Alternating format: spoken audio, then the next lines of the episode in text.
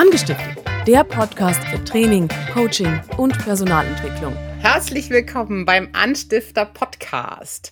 Wir haben uns wieder ein spannendes Thema überlegt, beziehungsweise wieder ein Thema, was uns in vielen Trainings und Coachings, die wir so durchführen, begegnet, nämlich das Thema Fehler und Fehlerkultur.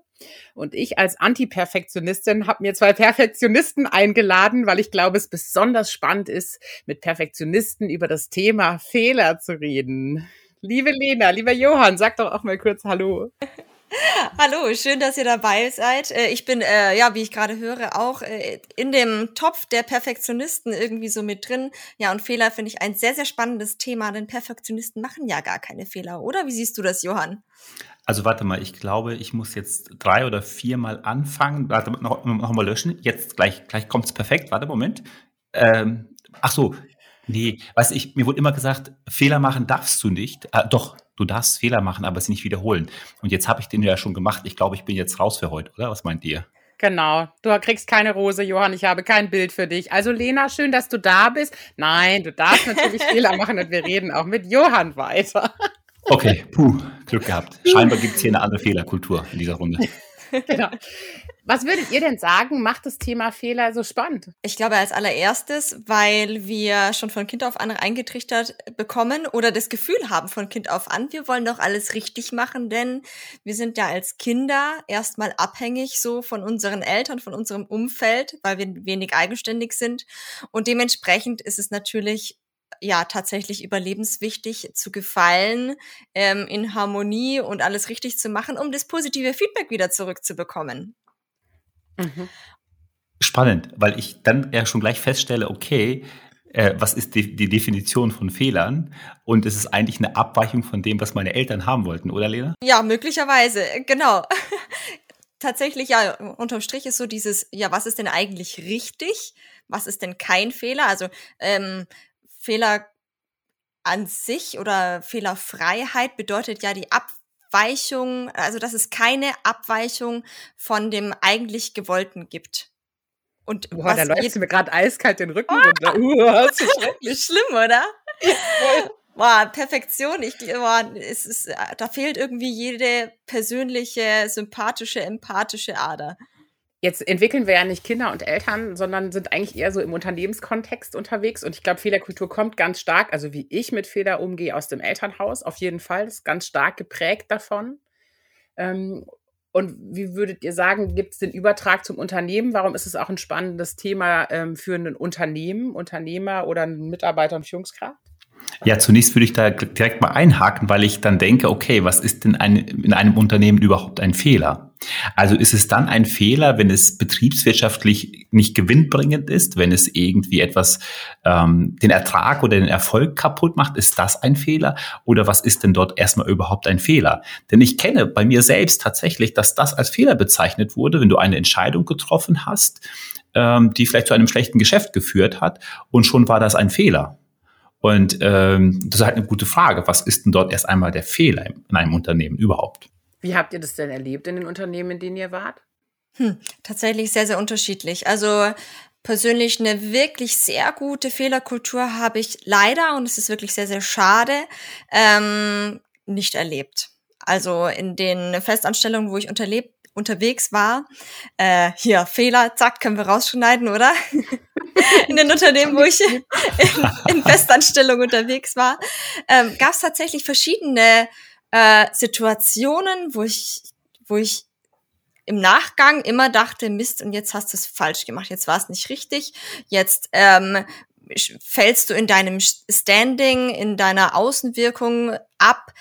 Und das hat mich irgendwann dazu bewogen, eher häufiger den Mund zu halten, wenn ich eine Idee hatte, nicht mehr meine eigenen Impulse, die ich so hatte, was man denn verändern könnte und optimieren könnte, also die einfach bei mir zu behalten, bevor ich was Falsches sage. Mhm. Und das finde ich total schade. Ähm, und das nächste ist es, also zum einen haben wir hier den Punkt Motivation, der einfach enorm gedrosselt wurde. Und das andere ist einfach das, wie wird denn im allerersten Schritt mit einem Fehler umgegangen?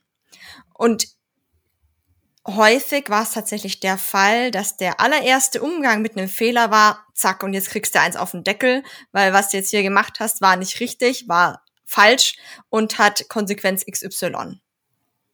Anstatt, wie man es ja selbst auch aus der eigenen Kindererziehung vielleicht also ich glaube, jeder von uns gibt dahingehend das Beste dazu, wenn irgendwie was schiefgelaufen ist und nicht gut gelaufen ist, erstmal zu erklären, was ist denn jetzt passiert, warum hast du so und so gehandelt, was ist die Konsequenz dessen, um mal erstmal drüber zu reden, bevor im übertrieben, übertriebenen Sinne jetzt der Peitschenhieb ausgepackt wird.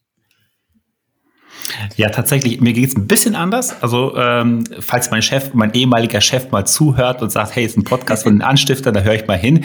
Ja, er hat immer gesagt, du darfst Fehler machen, aber nur einmal. Also jede, ich hatte wirklich einen, einen Freifahrtschein für jeden Fehler einmalig. Allerdings, äh, Wiederholung war tatsächlich verboten. Und ähm, auch da könnte man natürlich drüber reden, ist ein Fehler ein Fehler nur einmalig oder ähm, was ist es denn schon beim zweiten Mal? Gell?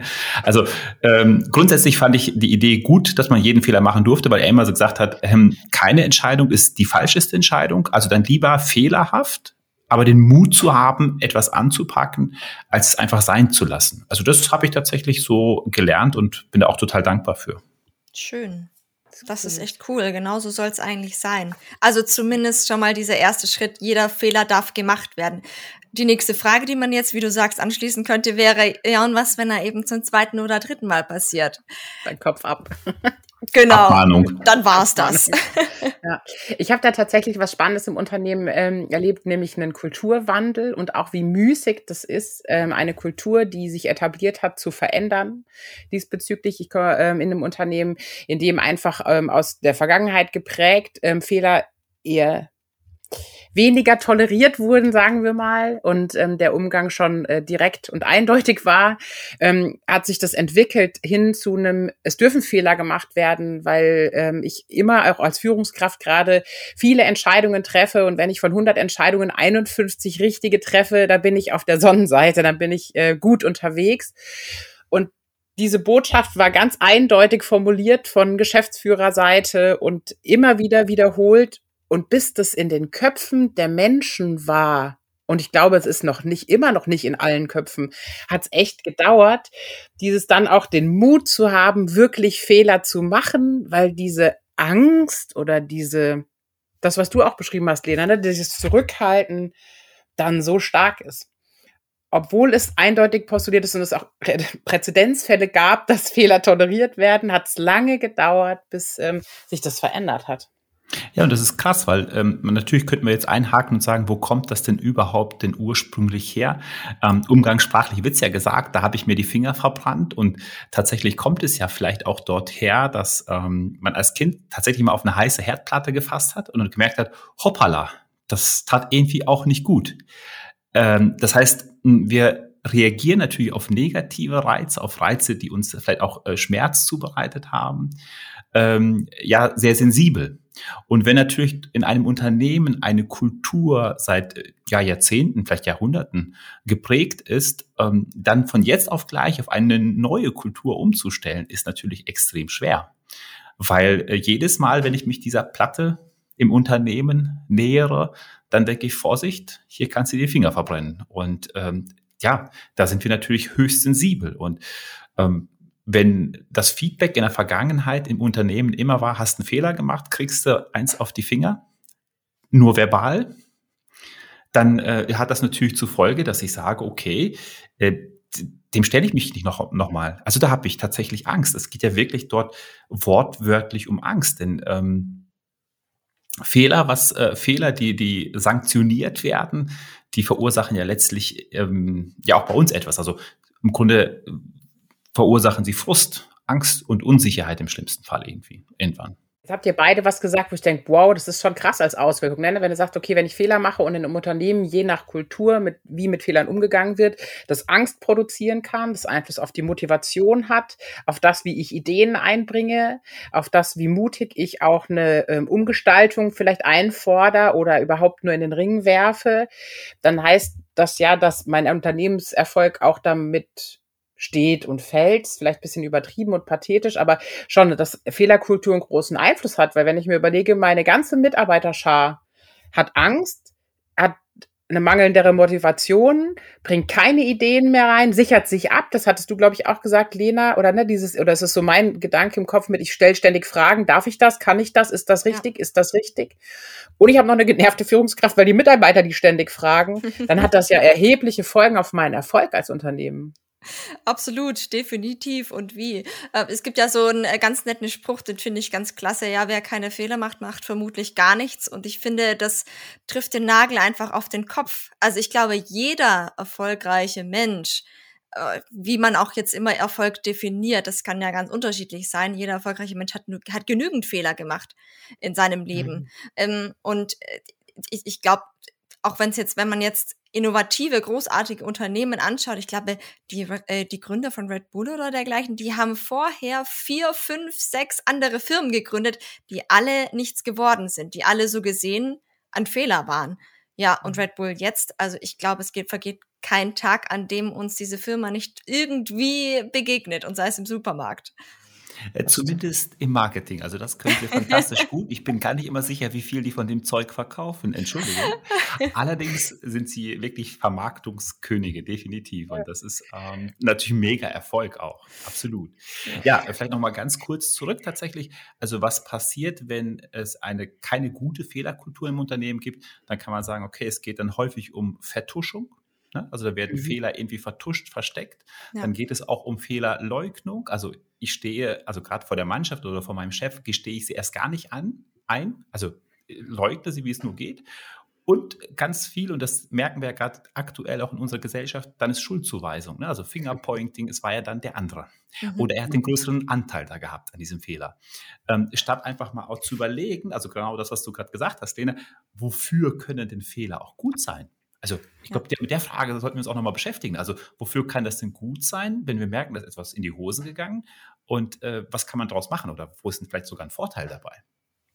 Das ist ja schon was typisch Deutsches. Also vielleicht gibt es auch noch andere Länder, wo das typisch ist, aber es ist schon was typisch Deutsches, zu sagen, man darf keinen Fehler machen, weil das, was du von Red Bull erzählst, musste ich sofort dran denken, dass du in Amerika, ohne das jetzt irgendwie hochloben zu wollen, aber in Amerika ja zwei, drei Firmen in den Sand gesetzt haben musst, mhm. bevor du als Unternehmer überhaupt ernst genommen wirst. Ganz genau.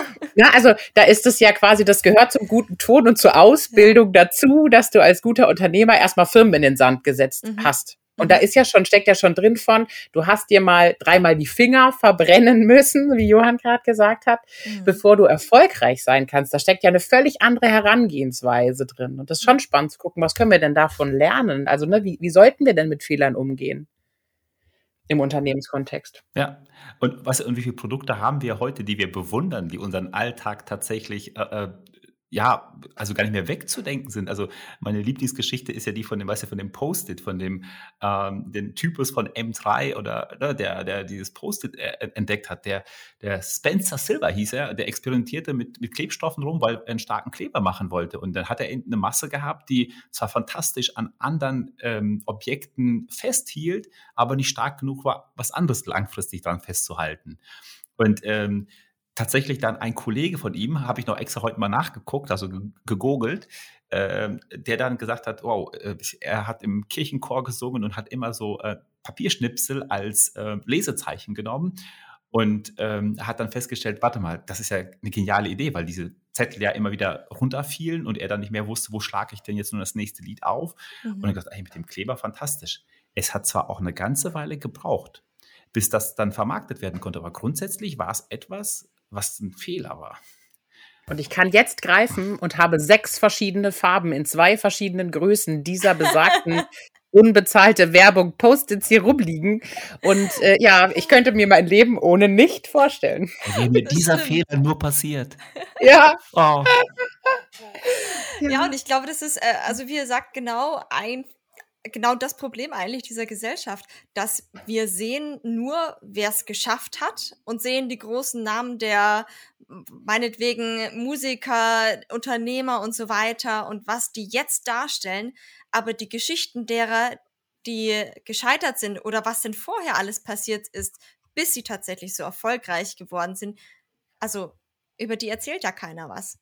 In der Regel. Was haben die denn gemacht? Also, ne, wie, also was sind denn so Punkte, was glaubt ihr, sind Punkte, die wir uns da rausziehen können? Ich glaube, zum einen ist natürlich Mut ein ganz, ganz großes Thema, ähm, dass man mutig sein muss, Dinge auszuprobieren und durchzuziehen und vor allem so dieses Dranbleiben, eine enorme innere Stärke und Stabilität zu haben und sich nicht durcheinander bringen zu lassen von äh, den Neinsagern, die sagen, das klappt doch nicht und es ist schlecht und es wird doch niemals was. Du glaubst doch nicht wirklich, dass du jetzt mit dieser Idee und so weiter. Also dieses Dranbleiben, weitermachen, ja, und wenn Plan A, B und C nicht funktioniert, dann gibt's noch genügend andere Möglichkeiten.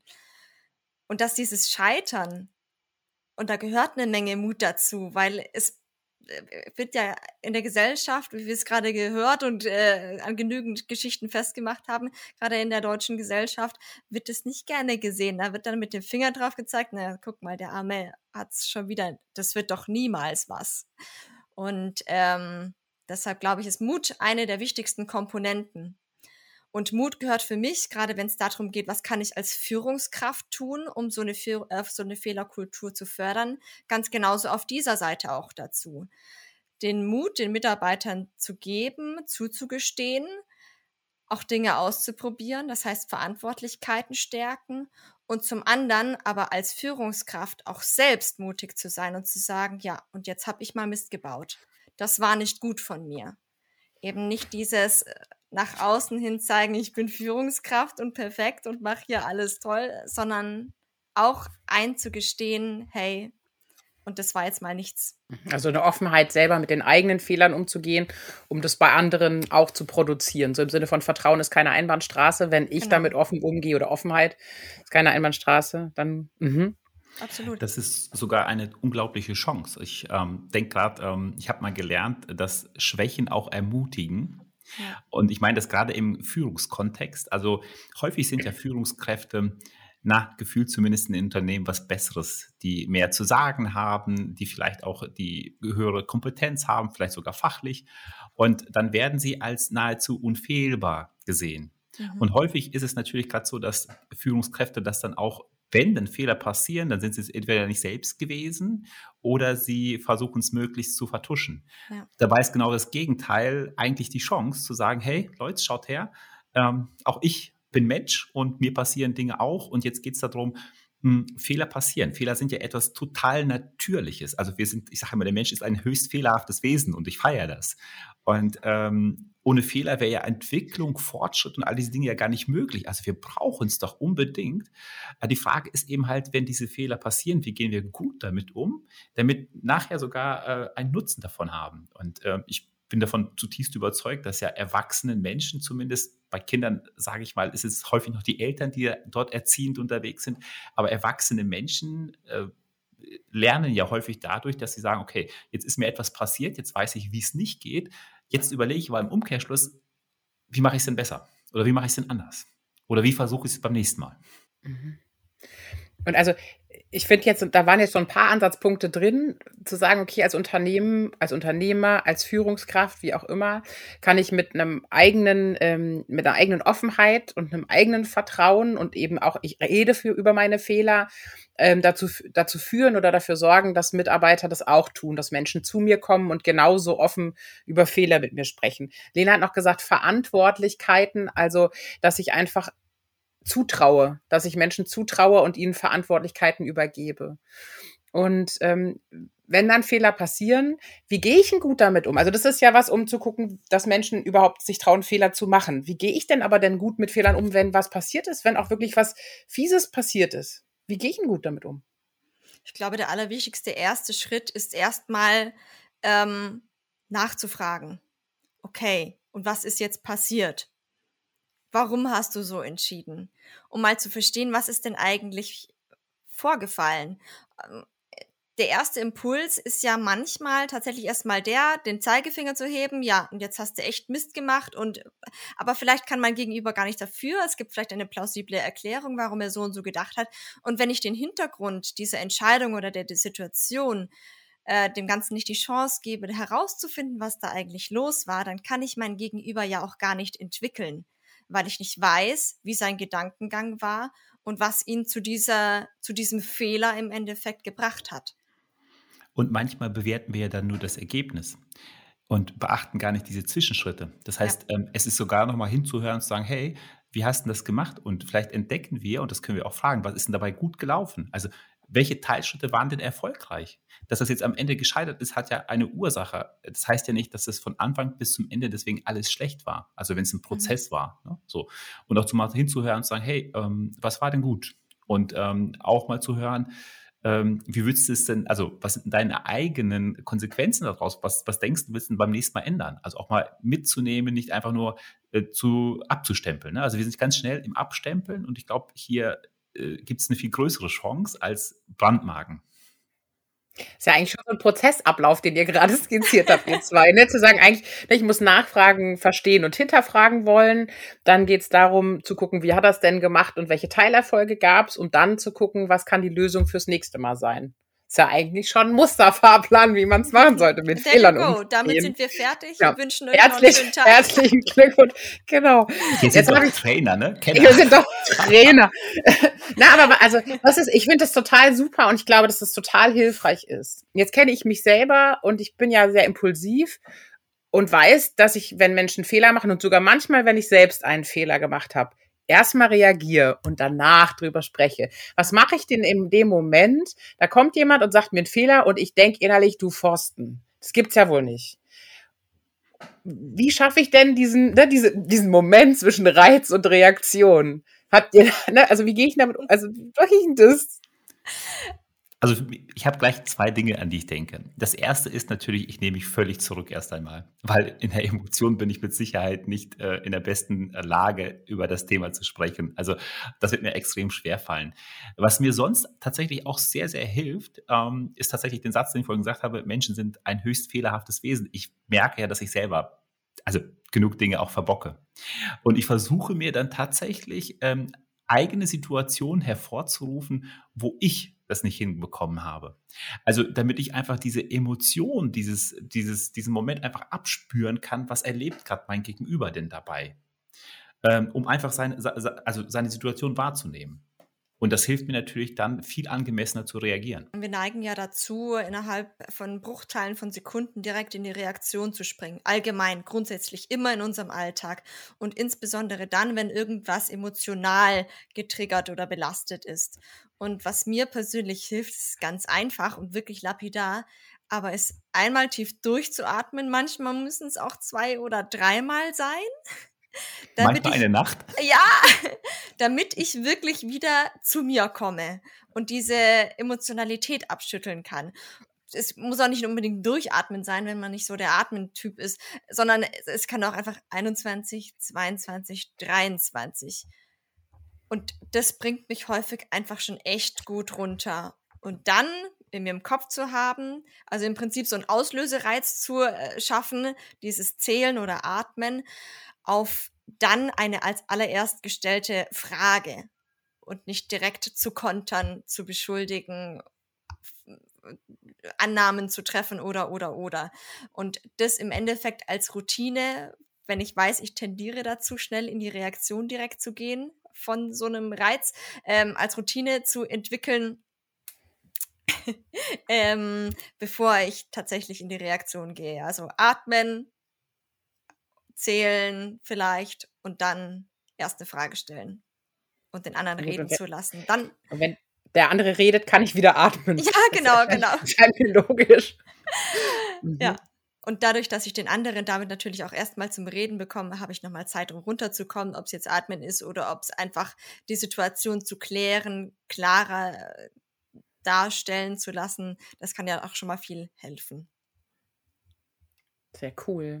Gibt es denn irgendwas, wo ihr sagen würdet, das muss, bevor wir nochmal zusammenfassen? Also wir haben jetzt ja so vier, fünf Schritte. Ich sagte, okay, das glaube, das ist alles hilfreich, nochmal zusammenzufassen. Gibt es noch was, wo ihr sagt, das muss in einen Podcast zum Thema Fehler? Ja, unbedingt. Also, weil wir waren ja jetzt ganz viel in der Analyse. Also, jetzt mhm. passiert etwas. Was äh, machen wir damit? Wie gehen wir mit jemandem gegenüber um? Ähm, ich glaube, es geht ja auch nochmal darum, vielleicht, ähm, und also einfach nur zwei Punkte, die müssen wir jetzt gar nicht in die Tiefe gehen. Allerdings ist ja auch gut, wenn ich noch etwas korrigieren kann, verändern kann. Ja, also das heißt so eine Art Fehlerkorrektur, wenn sie denn möglich ist. Also sie ist nicht immer möglich. Ähm, aber wenn das möglich ist, sollte ich da zumindest drüber nachdenken.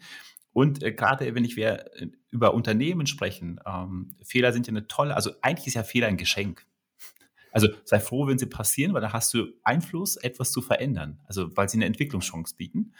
Ähm, nur, wir können ganz schnell dahin gehen und sagen, hey, da macht einer Fehler, juhu. Und als Unternehmer kannst du das natürlich nicht, weil es kostet Geld und es kostet Ressourcen und so weiter. Das heißt, sich auch nochmal mit der Fehlerprävention zu beschäftigen.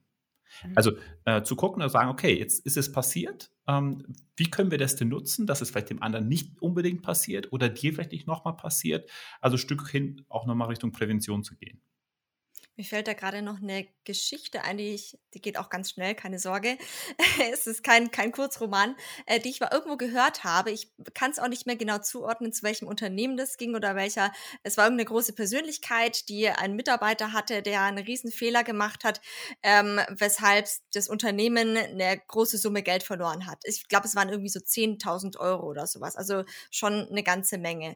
Und der Mitarbeiter, das Ganze kam eben raus, er hat ein Gespräch mit seinem Chef gehabt gehabt und saß schon da und hatte das, also ging in das Gespräch rein und dachte, ich werde jetzt gekündigt werden. Ich bin, ich gehe aus dem Raum raus und habe danach keinen Job mehr. Und ähm, der Chef, der ist mit ihm das Thema durchgegangen, also so im Prinzip nach genau nach diesem Muster, wie wir es gerade besprochen haben.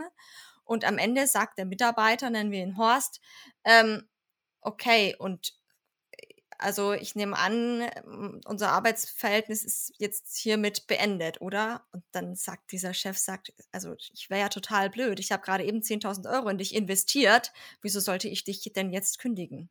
Und ich glaube, genau das ist es, worum es geht bei Fehlern. Fehler können ein Invest sein, ja, und auch, auch, auch mich trifft es irgendwie im Herzen, ähm, weil das genau diese richtige Fokussierung eben auf Fehler als Entwicklungstool sind. Fehler bringen uns weiter. Also sei es jetzt die Post-it-Geschichte oder was weiß ich, es gibt so viele Unternehmensgeschichten, die groß geworden sind im Sinne von erfolgreich, eben dadurch, dass sie nicht alles richtig gemacht haben. Und ja. Oh, da geht mir jetzt Herd auf. Ja, aber das ist genau das, was du sagst. Das ist halt so genial. Ähm, und wir gehen häufig hin und sanktionieren das oder äh, tatsächlich, ne, oder, oder werden Leute tatsächlich entlassen und dann wird diese Chance komplett genommen. Das ist so krass. Ähm, ich musste sofort gerade dran denken, ich hatte mal im Unternehmen tatsächlich Bockmist gebaut. Und ähm, ich habe einen, einen, äh, einen Vertrag gekündigt, also hm, Telefonie. Äh, und ihr könnt euch ja vorstellen, wie wichtig das für ein Unternehmen ist, erreichbar zu sein im Handel.